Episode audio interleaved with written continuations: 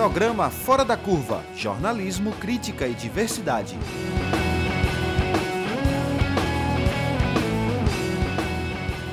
Olá, ouvintes das rádios Universitária FM 99.9 MHz e Paulo Freire AM 820 kHz. O Fora da Curva está de volta nas ondas e nas redes. Enquanto durarem as recomendações de distanciamento físico, continuamos realizando o programa remotamente. E agora o Fora da Curva volta a ser transmitido ao vivo às sextas-feiras com reprise toda segunda e quarta. Eu sou Patrícia Paixão, professora do Departamento de Comunicação da UFPE e vou estar com vocês nesta edição do Fora da Curva, que experimenta um novo formato. Nosso programa passa agora a ser transmitido ao vivo, diretamente do Skype para o rádio. Você pode participar enviando perguntas e comentários pelo nosso Twitter, arroba prog fora da curva, arroba prog fora da curva. A invasão da Ucrânia pela Rússia no último dia 24 de fevereiro abriu mais um capítulo na história dos conflitos armados no mundo e deixou até agora a triste marca de 13 mil vidas perdidas. Quando o mundo precisava se unir para superar os estragos da pandemia de Covid-19, fomos surpreendidos por uma guerra. E nós sabemos que as guerras geram lucros para empresas de armas e demonstram a falta de diálogo entre as nações. Mas quem paga o preço da guerra? É o que o Fora da Curva quer saber hoje, discutindo, debatendo sobre esse tema.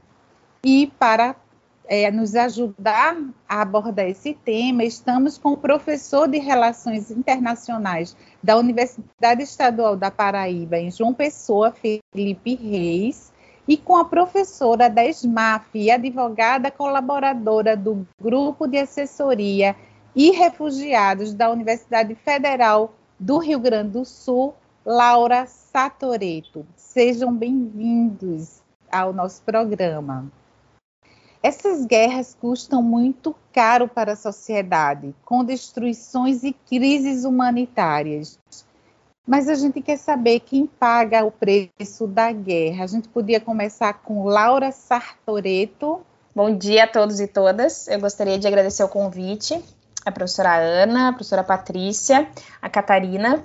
E para começar, então, uh, dando uma perspectiva geral do, do, que ocorre durante os conflitos uh, armados, né, as crises humanitárias, a gente pode tirar a conclusão de quem sofre, quem paga o preço das guerras são as pessoas.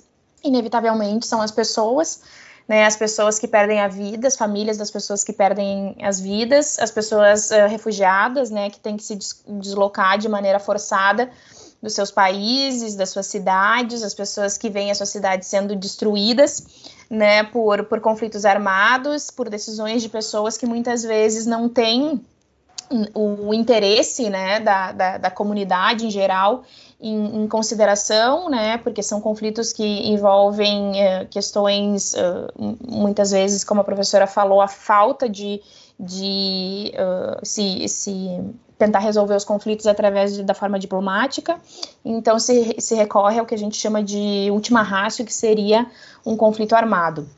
E é o que está acontecendo na Ucrânia. E de, dentro desse contingente né, de pessoas, as pessoas que sofrem mais são realmente as mulheres as meninas, as pessoas negras, né, que também fazem parte desse contingente, e, e pessoas que estão em algum grupo de, de vulnerabilidade durante os conflitos armados. A gente sabe que Uh, por exemplo, violação, a violação sexual de meninas e mulheres durante a guerra é usada inclusive como arma de guerra, né? E, e, o próprio Tribunal Penal Internacional já reconheceu que esse tipo de atuação uh, viola, é, são práticas que podem uh, gerar ou amontar a genocídio, crimes, crimes de guerra e crimes contra a humanidade. Então, são essas pessoas que, na verdade, pagam o preço de, de um conflito que tem interesses muitas vezes obscuros em em voga, né, e não o interesse das pessoas. Uh, a gente viu, vê nas imagens, né, que, que a mídia uh, coloca desse conflito que tem vítimas dos dois lados, é bom que se diga, né? Tanto da população ucraniana no estado da Ucrânia, quanto da população de, uh, um, digamos assim, de cultura e língua uh, russa dentro da, da, da, Ucrânia, nas regiões uh, russófilas. São pessoas que sofrem e vêm sofrendo desde 2014, com um conflito que se prolonga durante né, o tempo, mas então as mulheres e as, e as crianças e as meninas são aquelas pessoas que que mais sofrem nesse, nesse conflito. E uma imagem também bastante uh, chocante do conflito na Ucrânia foi a imagem de pessoas refugiadas tentando sair do país, cruzar para cruzar a fronteira com a Polônia, e uh, a notícia e as imagens de que as pessoas negras eram deixadas para o final da fila, né, e muitas vezes impedidas de cruzar a fronteira do país porque não representavam, digamos, o estereótipo do refugiado ideal que se quer dentro da Europa no decorrer do programa a gente vai falar um pouco mais sobre o tratamento que a Europa está dando para esse tipo de situação, mas a gente vê aí uma grande seletividade na recepção uh, uh, das pessoas refugiadas e isso faz com que essas pessoas novamente sejam as, uh, quem paga o, o, preço de uma guerra. Como sempre, né, Laura? É, Felipe, você pode comentar também quem paga o preço da guerra Olá, bom dia. Muito obrigado também. Agradeço o convite para participar do programa Fora da Curva. É, eu corroboro com as palavras da professora Laura. Sem dúvida, as, as principais vítimas são, são as pessoas da guerra, porque falta tudo, né? Falta comida, as pessoas não têm acesso, é, sistemas de eletricidade são destruídos. Então, tem uma série de questões não só das guerras, como das sanções econômicas também. Né? Quando ah, nas sanções econômicas, nos bloqueios que, que nós conhecemos no mundo sempre, quem sofre são as pessoas e não é, e muito menos é, os, os, governantes, as pessoas que estão é, administrando os países. outra outro ponto importante que a Laura comentou é que é, a região do Donbass, né, onde estão as repúblicas separatistas de Lugansk e Donetsk, é, região essa que tem maioria russa, é, estão em guerra desde 2014. E é interessante a gente observar que de 2014 até esse ano, não aparecia praticamente nada na, na imprensa sobre essa, essa guerra contra a população ucraniana do leste. E até 2014, ou seja, antes da invasão da Ucrânia pela Rússia, já tinham sido contabilizadas 214 mil mortes só na Ucrânia do leste. Mas como não interessava aos grandes meios de comunicação hegemônicos contar essa guerra, como também não se, não se interessa contar outras guerras que acontecem, né? então a gente não, não tomava conhecimento. Mas é um problema que os ucranianos do leste enfrentam desde 2014, quando houve o golpe é, de Estado na, na Ucrânia naquele ano. E a seletividade, sem dúvida, acontece também, que Laura comentou, é, escutei é, é, recentemente a preocupação de autoridades da Índia que queriam ver como viabilizar a saída de estudantes indianos que é, estavam na Ucrânia e estavam com muita dificuldade de conseguir é, sair. É como se é, a gente tivesse agora, né, é, grupos, países imperialistas em guerra, né, no fundo, é, é, isso que acontece, por isso que essa guerra ela ganhou uma importância de terceira guerra mundial, como se diz, né? É, sem contar todo o poderio né, nuclear também da Rússia, né? Então, é, mas há um apagamento de outras guerras, né? É isso de, não só em relação à mídia em geral, mas cientistas políticos, comentaristas que não trazem à tona a discussão sobre algumas guerras. A Síria, o que acontece não vem à tona normalmente, né? É, mas voltando ao que, o, que Laura trouxe e Felipe sobre os refugiados, né? Que eles vivem esse horror do, dos conflitos, idosos, crianças que não podem muitas vezes não tem mais saúde para sair do país, pessoas hospitalizadas, né?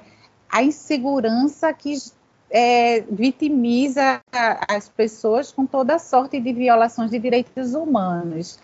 É, estimativas apontam que são mais de 2 milhões de pessoas desalojadas agora na Ucrânia. E, Laura, você inclusive lançou o livro Direito dos Refugiados, do Eurocentrismo às Abordagens do Terceiro Mundo, né? É, como você analisa essa questão dos refugiados, dessa violação, da misoginia, sobretudo né, é, para meninas, crianças, é, jovens, né, adolescentes, e que a gente teve um caso é, horroroso de um parlamentar, se é que se pode chamar parlamentar, brasileiro que ajudou a somar nesse horror da guerra, né? Eu queria que você começasse com, é, comentando sobre isso, por favor. Claro. É, a gente tem que entender que, digamos, os sistemas que se estabelecem com a fuga das pessoas em crises humanitárias, os campos de refugiados, as zonas de fronteira, elas são representações do que a gente tem na nossa sociedade.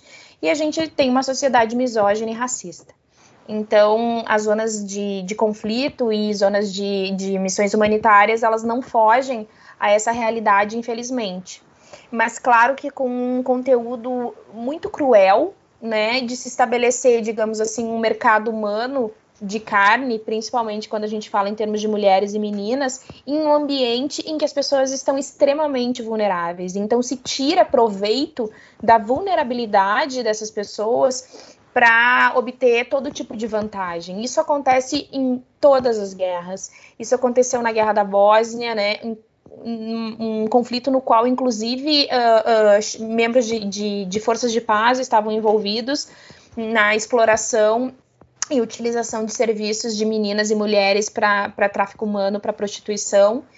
E a gente tem um representante do que seria né, o povo brasileiro uh, fazendo comentários odiosos com relação a pessoas que estão em uma situação de vulnerabilidade.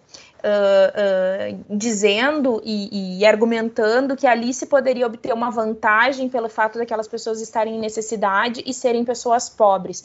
Esse é um, um, caso que gerou, uh, assim, um, vergonha geral para o Brasil, porque como vocês podem imaginar, foi um caso noticiado no jornal The Guardian, em jornais aqui na Espanha também, como um representante do povo uh, uh, uh, fazendo esse tipo de, de, de, comentário em um ambiente em que as pessoas precisam pensar em como proteger aquelas pessoas, porque o discurso de, desse, desse deputado e desse membro do movimento MBL era um discurso de que ele estava indo até a Ucrânia para ajudar as pessoas. E essas pessoas já sofrem violações do que seria o inimigo, tropas inimigas mas ainda mais mulheres e meninas sofrem violações de pessoas que muitas vezes estão ali para uh, ajudar e tirar elas daquele ambiente de, de, de conflito. Então, isso é uma questão. E aí, a gente está falando aqui da situação na Ucrânia. De novo, uma situação em que uh, uh, a Europa se abriu, como nunca havia aberto antes suas fronteiras para receber essas pessoas, porque são pessoas com, a, com as quais a Europa consegue se identificar. Né? A gente viu jornalistas também dizendo: ah, essas pessoas são pessoas loiras, de olhos azuis, pessoas que a gente não enxerga como refugiados, são como nós, vamos recebê-las. Né? Isso um, um, jornalista falou num canal de TV norte-americano da, da, surpresa dele ao ver, ao ver esse tipo de refugiados. E se a gente for pensar, como a professora Patrícia falou, nas guerras que ocorreram antes e que seguem ocorrendo do Afeganistão, da Síria, da Líbia, as primaveras no Egito e os próprios conflitos da América Latina, quando a gente fala da América Central e o próprio, a própria crise humanitária que ocorre na Venezuela, o tratamento dispensado dessas pessoas não pode ser mais diferente, tá? Então, uh, o, o que eu quero dizer com isso é que ainda que a gente esteja, esteja num ambiente de crise humanitária, de violação de direitos humanos, com tropas que estão ali muitas vezes para auxiliar essas pessoas, o que a gente vê é a reprodução da misoginia, do machismo e do racismo uh, no tratamento das pessoas que não seriam o que a gente chama de migrante ou refugiado ideal. Perfeito.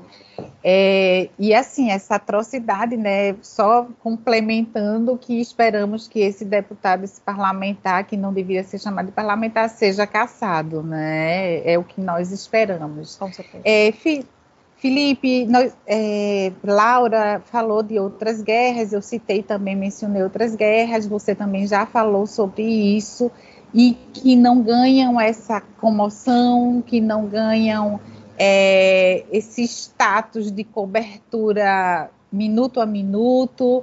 É, qual a diferença dessa guerra é, para ela ser potencializada, ser tão ganhar tantas coberturas e chegar às conversas em ônibus, conversas em consultórios, conversas em todas as pessoas e a mídia também ser responsável muito por essa, esse debate, né?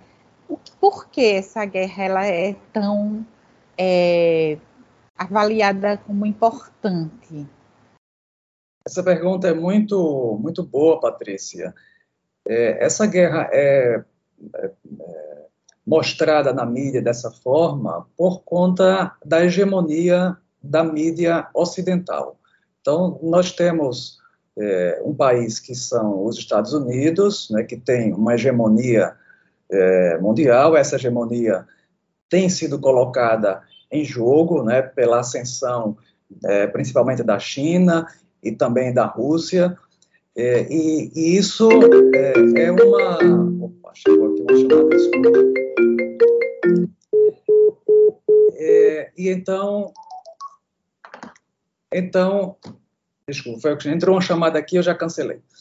É, então, há um interesse é, é, uma, uma, um interesse da, da, dessa, da mídia hegemônica né, de passar, de transmitir a, a posição, digamos, ideológica da, da, grande, da grande elite, da elite internacional econômica né, capitalista, é, liderada pelos Estados Unidos e seus aliados. Então, quando a, o inimigo é, é, é aquele que, que invade, no caso foi a Rússia, então, isso é propalado e é divulgado com muita força, porque se quer é, reforçar né, aquela imagem negativa do inimigo. Agora, quando o seu aliado faz a mesma coisa, isso não acontece, que é quando, por exemplo, quando a gente falou agora há pouco, na questão de Donbass, né, Donetsk e Lugansk, era, é, o, é, é o, o próprio a própria Ucrânia, com as forças militares da Ucrânia, que estão atacando a população é, daquela região. Mas como é uma, o aliado que está fazendo esse ataque, então não, isso não é, pro, não é, não é, não é trazido como uma guerra importante. A, a gente não falou ainda, mas poderia mencionar o caso da Palestina. É, se para quem acompanha o caso da Palestina, toda semana, toda semana tem gente morta na, na Palestina. Cadê as notícias? Nós não vemos.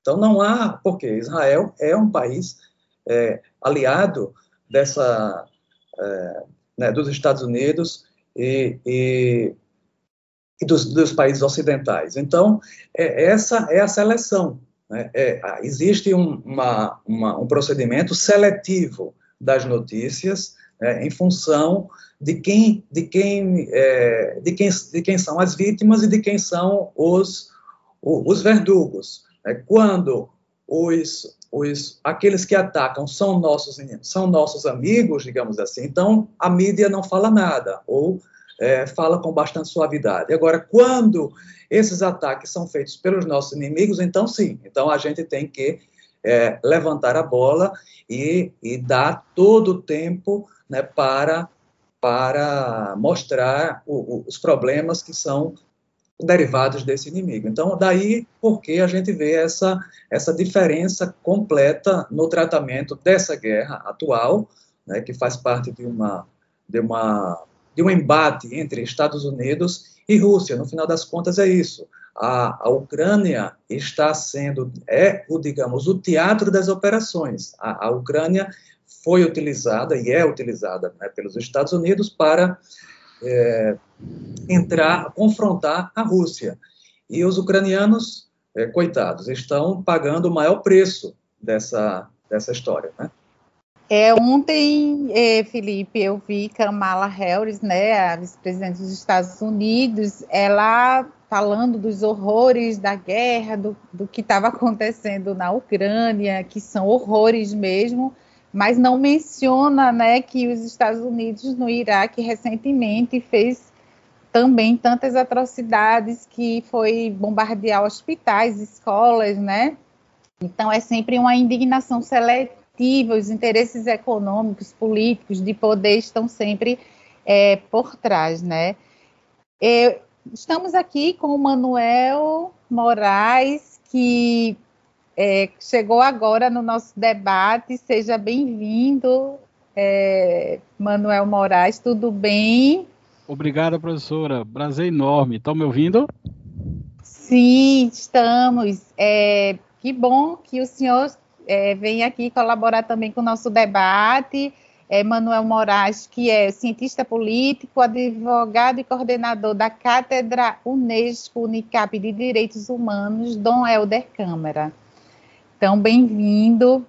Nós estamos dialogando sobre é, esses horrores da guerra e eu queria até começar com o senhor falando sobre a diplomacia. Por que a diplomacia falhou é, nesse, nessa negociação anterior à guerra, né? E é, acontecendo o que ninguém queria, que é a instalação real de uma guerra com proporções e impactos no mundo inteiro. Bem-vindo.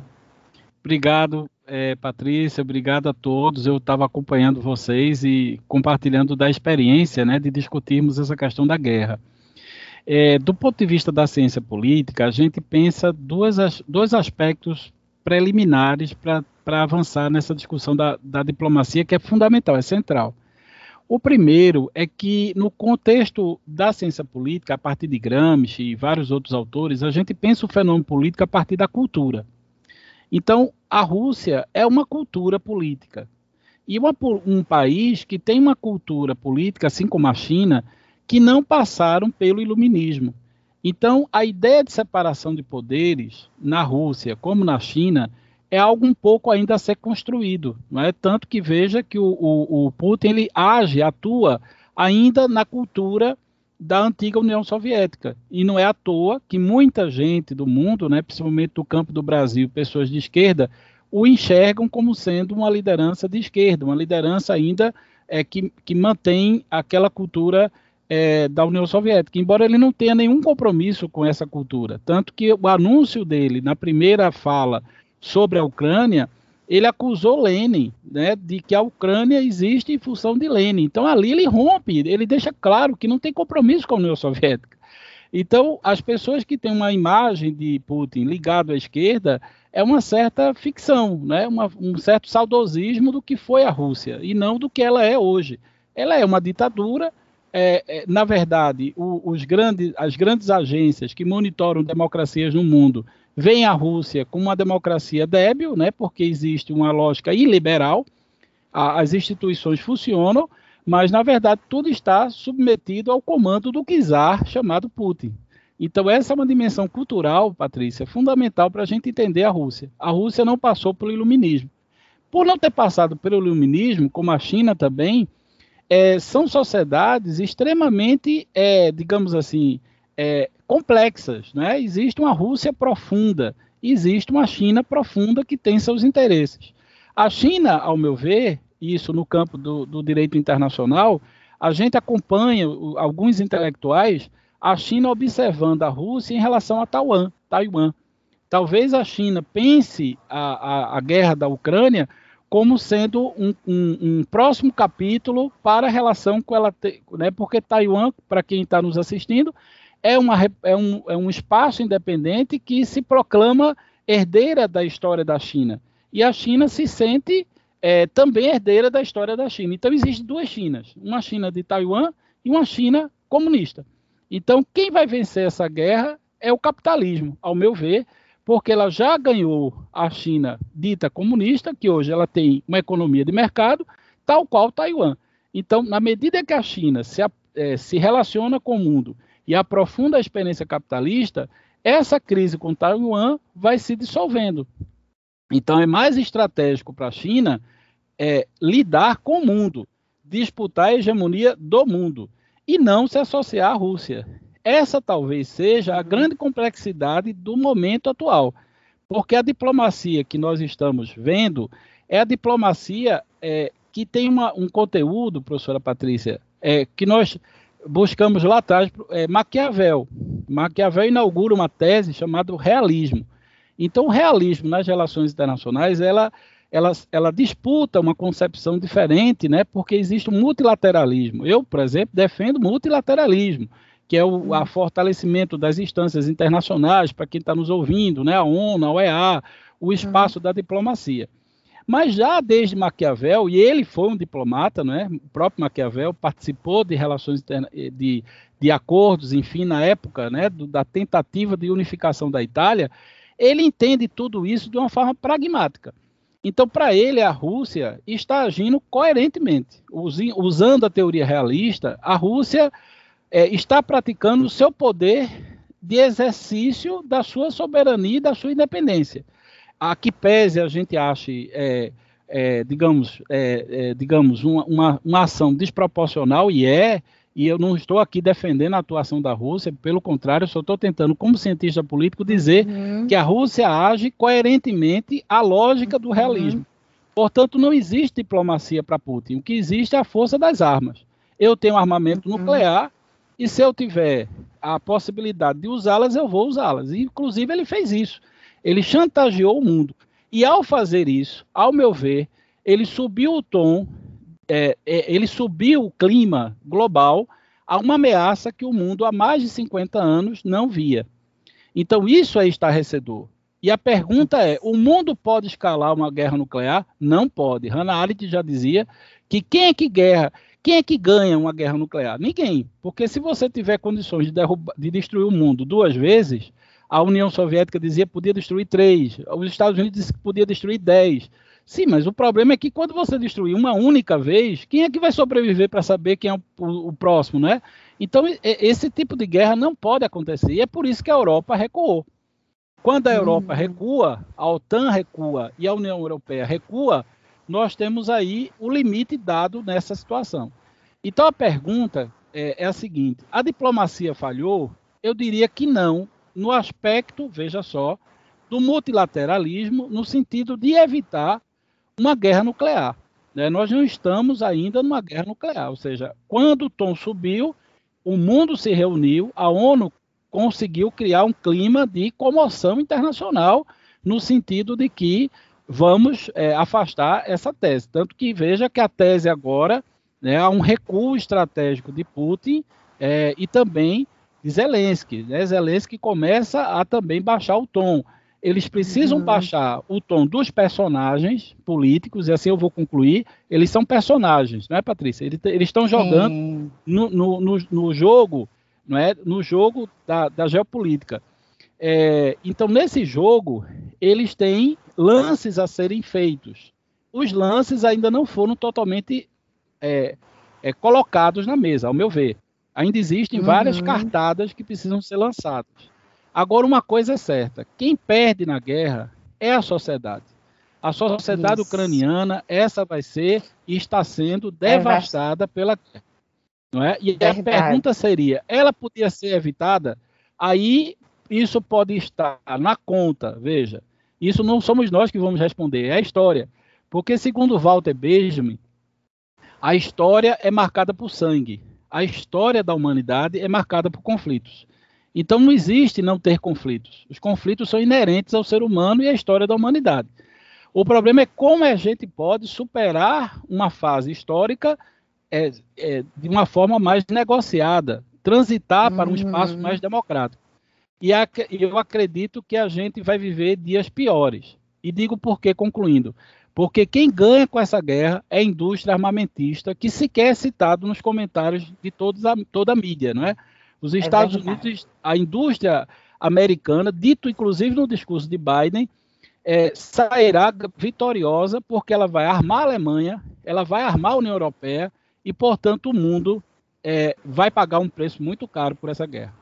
É, eu me lembro na época da Guerra Fria que se dizia quem apertar o botão primeiro, os Estados Unidos, a União Soviética, acaba o mundo, né? Aí teve até uma imagem agora de uma reunião de Putin e tinha um botão assim, aí circularam esse botão. Que botão será esse, né? Mas a gente está vivendo uma outra fase. Eu acho que Manuel trazer essa abordagem política foi bem importante para acrescentar no nosso debate.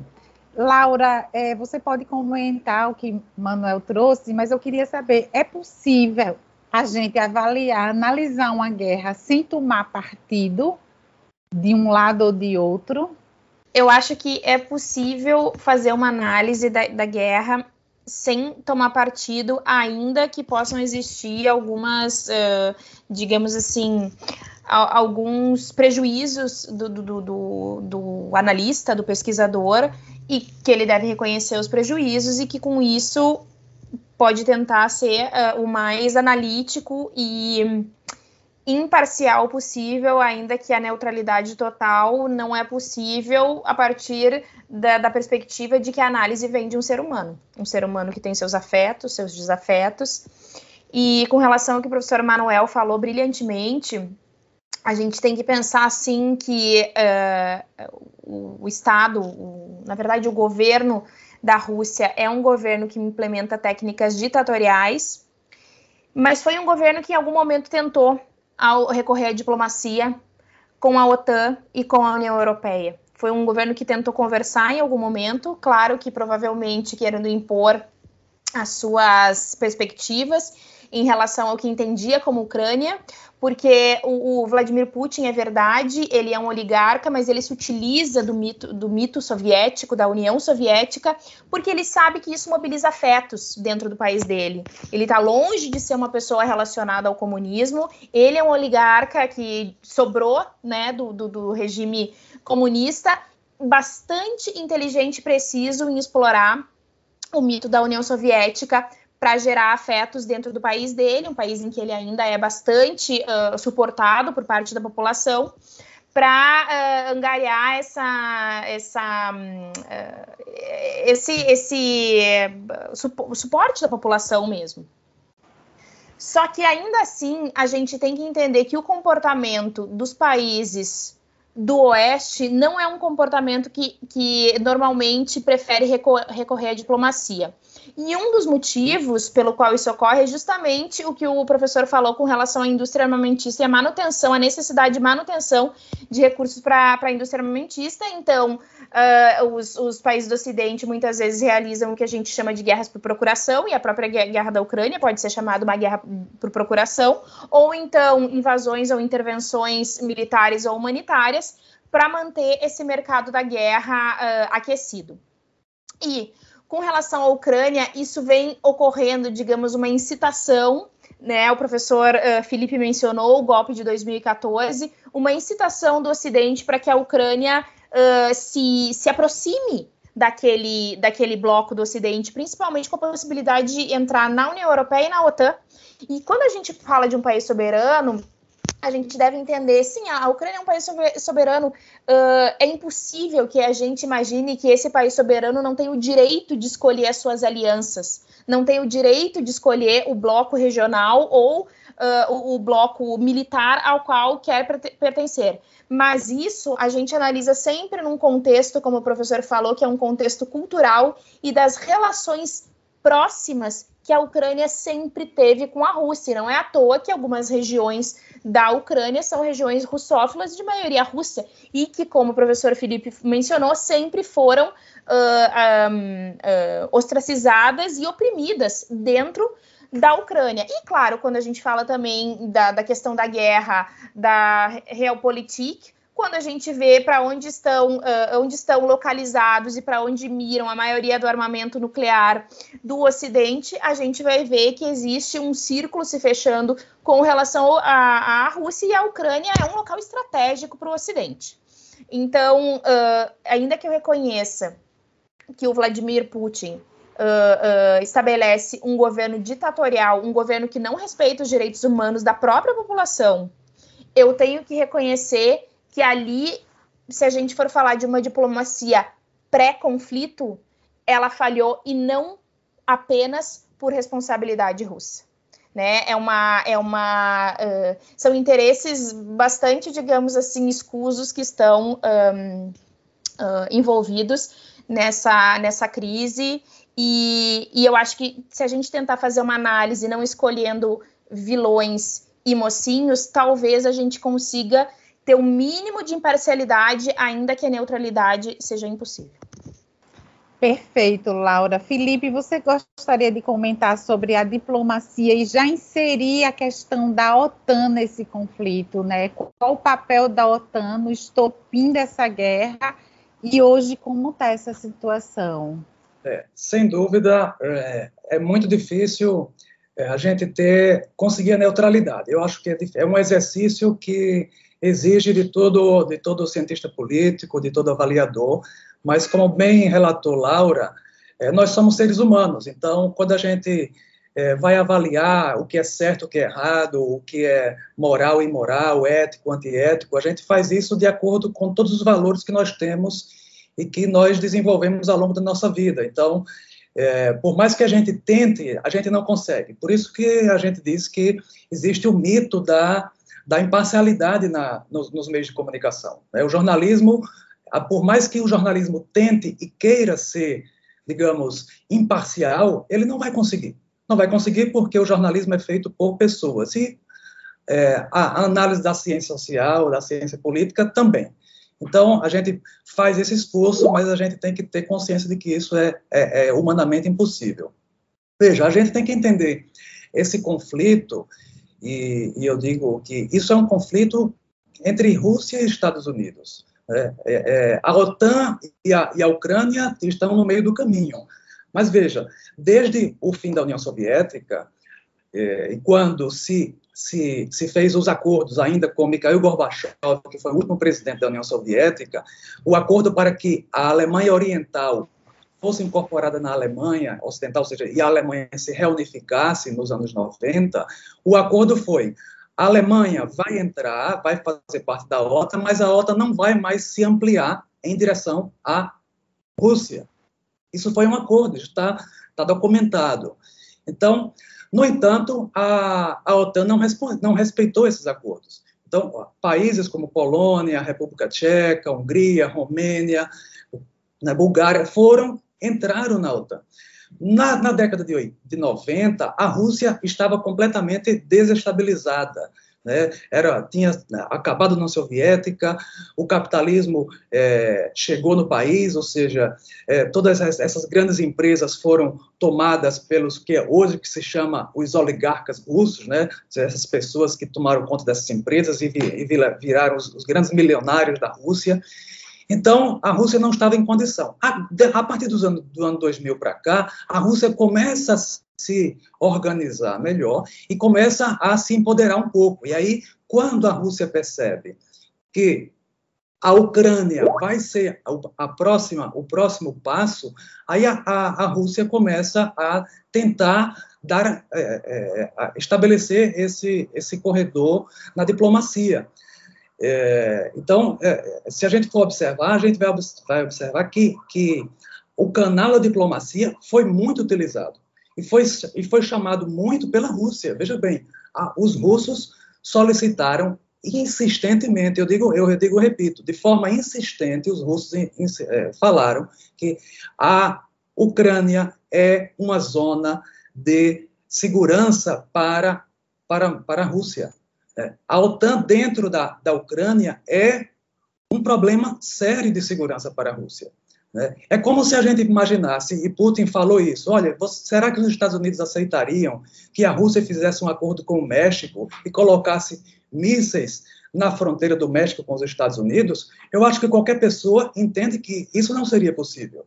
Que os Estados Unidos não permitiriam que o México, sendo um país independente, fizesse o um acordo com a Rússia e colocasse fora. Claro que não.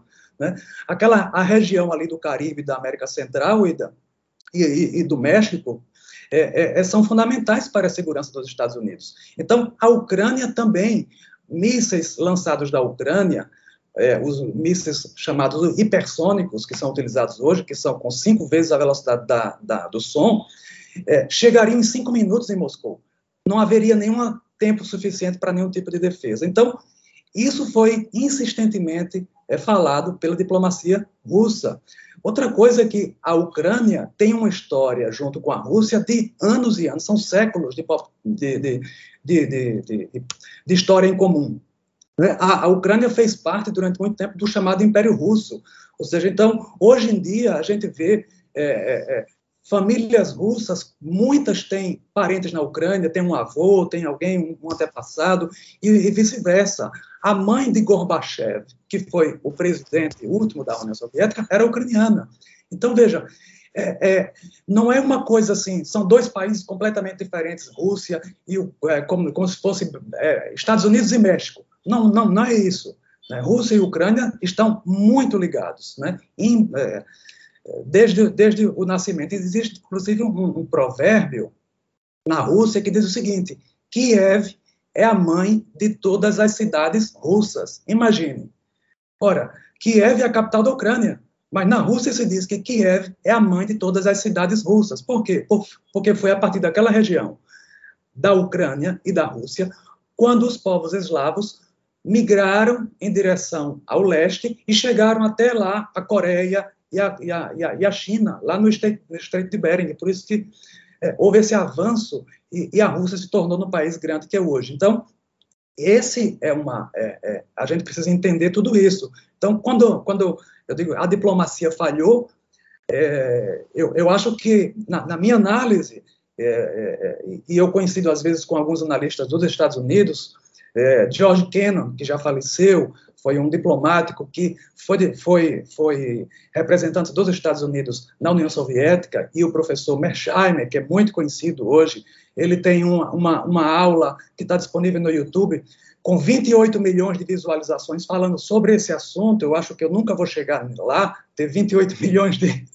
visualizações numa aula de relações internacionais.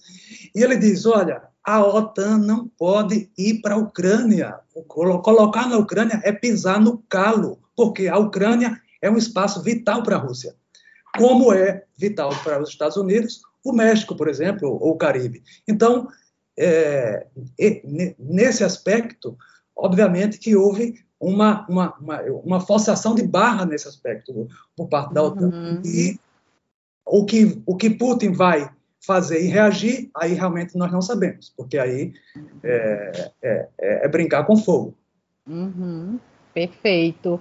É, Manuel, é, você acha que com essa crise que, que foi gerada, né, toda, é, além dessa guerra, né, dessa guerra com armas, dessa guerra com áreas de nuclear, né, de possibilidade de, de extensão ainda maior, é, existe também uma nova Guerra Fria instalada. Professora, é, a senhora situou muito bem. É como se nós, é, a professora Eduarda Dourado, em uma palestra que ela participou da turma é, que eu sou leciono na Católica, ela teve o carinho de, de contribuir e, e ela colocou uma cena, uma imagem que nos ajuda a pensar agora. É como se existissem dois jogos é, a União Europeia jogando xadrez, certo? Ou seja, múltiplos atores e a, a, a Rússia jogando damas, entendeu? O mundo de, de, duas cores, entendeu? Ou seja, a Guerra Fria que a senhora é, reportou. Uhum. Então, a, o, o que vai fazer a gente estar numa Guerra Fria ou não são os atores do jogo político, né? Da macropolítica internacional. A China quer jogar a Guerra Fria, é, é, é vantajoso para a China, que quer liderar o mundo e que é hoje o motor econômico do mundo. Uma Guerra Fria, é, eu acho que a China está dando sinais que não. Por exemplo, a China não mandou peças para a Rússia. Isso foi considerado uma vitória da diplomacia internacional. É pequena, professora. Veja, é porque a diplomacia, a gente não joga com o jogo todo. Joga-se a longo prazo. Então, é, o que se quer evitar é uma guerra nuclear. O que se quer evitar é, de fato, uma guerra explícita entre Estados Unidos e União Soviética. Repito, essa guerra não pode acontecer. Ela, uhum. ela, ela não pode acontecer pelo, pelos motivos que o professor Felipe muito bem colocou. porque ela é, é a consequência dela é simplesmente nuclear. Existem armas russas que podem destruir metade da Europa ou metade dos Estados Unidos, né? Então, mas isso assim é um desastre humanitário impensável. É uma, um desastre nuclear tem consequências globais. Que imagine uma onda de radioativa atingindo o Brasil por conta de uma guerra na Europa ou na África ou, ou qualquer que seja o local. Então, não, o mundo é um só. O Papa diz é a casa comum.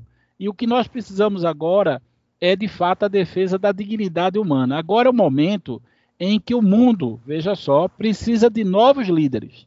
Os líderes atuais não deram conta efetivamente, né, para líderes é, é, intelectuais. É, é, o momento de refazer a, a, a, a costura de uma sociedade que defenda a dignidade, a liberdade, os princípios né, que a nossa Constituição prega. Então, é um momento em que o mundo tem que se renovar. Então, é um momento em que todos nós temos que ter um lado, o lado da humanidade. Não é possível estar do lado da guerra. Veja, quando eu sou contra a guerra da Ucrânia, professora, é porque eu fui contra a invasão do Iraque, eu fui contra a invasão do, uhum. do Afeganistão, não é? Porque senão a gente fica parecendo assim, ah, vocês hoje estão contra a guerra da Ucrânia, porque vocês são do lado dos Estados Unidos. Eu sou contra qualquer guerra. Qualquer Isso. guerra, ela só tem um. Ela, a, a, guerra começa matando a verdade, não é? E ela cria um ambiente de disputa ideológica, em que as pessoas desavisadas são, são é, é, conquistadas a, como se fosse um jogo de futebol. Né? Por exemplo, eu sou alvirrubro, mas eu tenho certeza que aqui nem todo mundo é alvirrubro. E isso não tem a menor importância num jogo de futebol. Se todo mundo fosse alvirrubro, como é que você teria um campeonato de futebol? Então precisa ter o esporte, porque o Náutico tem que hum. ganhar do tricolor, tem que ganhar uhum. do esporte, não é? Então, se não tiver essas cores, esses jogos, esses times, você não tem um campeonato de futebol. Uhum. Mas existe algo em comum em um jogo de futebol, que é a expectativa de que as pessoas se dirigem a um estádio para se divertir. E no caso da vida, o que nós temos como expectativa é que os estados né, que se constituíram ao longo desse período possam garantir a dignidade humana, possam garantir segurança à população. Então, quando o Estado deixa de existir, que é o caso da Ucrânia, ou seja, ameaçado por uma guerra terrível, é evidentemente o que nós temos aí é o fim da civilização. Então, contra a civilização, contra a barbárie, nós temos que defender a civilização. E para terminar, professora, um minuto só, lembrando o seguinte: o fato, Felipe, né, professora é, Laura, se o fato de ser uma mesma língua, o fato de ser uma mesma cultura, eu volto a Maquiavel é o ideal para a dominação. A melhor guerra é a guerra em que o exército fala a mesma língua. Então, para a Rússia, ocupar a Ucrânia é a guerra ideal. Né? É, agora, isso não justifica. Por exemplo, nós vamos agora invadir Portugal porque fala português? Ou nós vamos agora invadir a Angola porque fala português? Veja, é, do ponto de vista do pragmatismo, do realismo, a guerra com a Ucrânia é, é ela é uma guerra extremamente estratégica, porque a mesma língua, a mesma cultura, é um povo fácil, entre aspas, de ser dominado. Agora, isso não justifica a ocupação, isso não justifica a guerra. Saudações, muito obrigado. É, Manuel, concordo plenamente. E assim, a gente vê no Brasil muito fomentado pela mídia já assim, eu estou do lado da Rússia, eu estou do lado da Ucrânia, como se fosse realmente essa metáfora do time de futebol, né? E as pessoas não sabem o que está por trás disso tudo. É incrível isso. É, mas, infelizmente, a gente já está se encaminhando para o final é, do, do, Fora da Curva, e eu queria que é, a professora Laura é, já encerrasse sua fala falando rapidamente é, se há impactos para a América Latina futuros é, com essa guerra na Ucrânia. Bom, então eu gostaria de agradecer o convite pela para participação, dizer que eu concordo com o professor Manuel. Na verdade, nada justifica a guerra, nenhuma língua em comum, uma cultura em comum, mas é obviamente que a violação dos direitos das pessoas muitas vezes provoca algum tipo de comportamento equivocado. Uh, para América Latina, uh, América Latina está longe em termos de, em termos de da minha área que é a questão das pessoas deslocadas, né? A América Latina é um continente que está longe do continente europeu, então essas pessoas tendem a se deslocar para países da Europa, países próximos, porque essa a, a regra, né, no movimento migratório, são, é, a regra é que as pessoas migrem para países próximos uh, de onde o conflito ocorre. E, mas o Brasil, né, como eu estava comentando com, com os professores, o Brasil adotou uma portaria de, de concessão de visto humanitário para as pessoas ucranianas que porventura chegarem ao Brasil, mas uh, uh, não acreditamos que haja muito, muita migração para o Brasil se não houver um programa de reassentamento incentivado pelo Estado de reassentamento de pessoas uh, ucranianas, é porque acredito que essas pessoas não, não querem sair de locais próximos uh, aos locais onde elas, uh, onde elas estão. E com relação às demais consequências que certamente vão ocorrer, eu acho que o professor Felipe pode falar muito bem sobre essas outras consequências econômicas. E... Muito obrigada. Obrigada. Felipe, encerrando.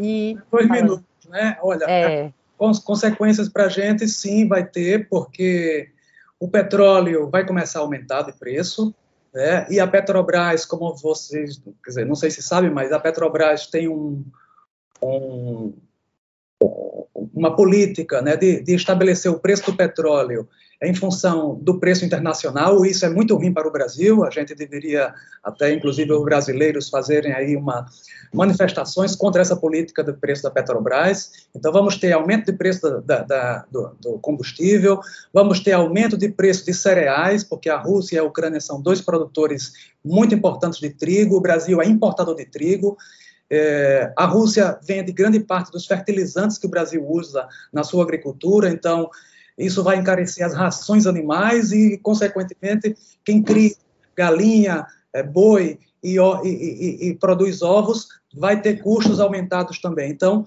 a gente está aí diante da perspectiva muito ruim em termos de aumento de preços para, é, a, para, para a economia brasileira. E numa situação como nós estamos hoje, isso vai ser terrível, porque os brasileiros estão desempregados, empregos precários e massa salarial lá embaixo. É isso.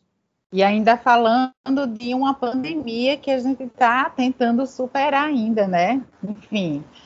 É, queria agradecer imensamente a Felipe, Laura e professor Manuel por estarem aqui trocando em miúdos por, é, sobre esse tema que é tão complexo, que não é fácil, não é um time de futebol, que a gente precisa entender toda a geopolítica né, para discutir sobre esse tema e vocês facilitaram muito e embora não tenhamos neutralidade, como comentamos aqui, mas temos certeza que não tem nenhum interesse econômico, político por trás é, do nosso programa, diferentemente da mídia tradicional. Esta edição do programa Fora da Curva teve a produção de Ana Veloso, professora do Departamento de Comunicação da UFPE, Contamos também com a colaboração do, da estudante Sinara Maíra na operação técnica. Tivemos Catarina Polônio, coordenadora operacional da Rádio Paulo Freire, e Marco da Lata pela Universitária FM. Nas redes sociais, tivemos os estudantes sob a orientação de Cecília Almeida, professora do Departamento de Comunicação da UFPE, e na próxima sexta-feira nós voltamos ao vivo pelas rádios Universitária FM 99.9 MHz e Paulo Freire AM 820 kHz. Esperamos vocês!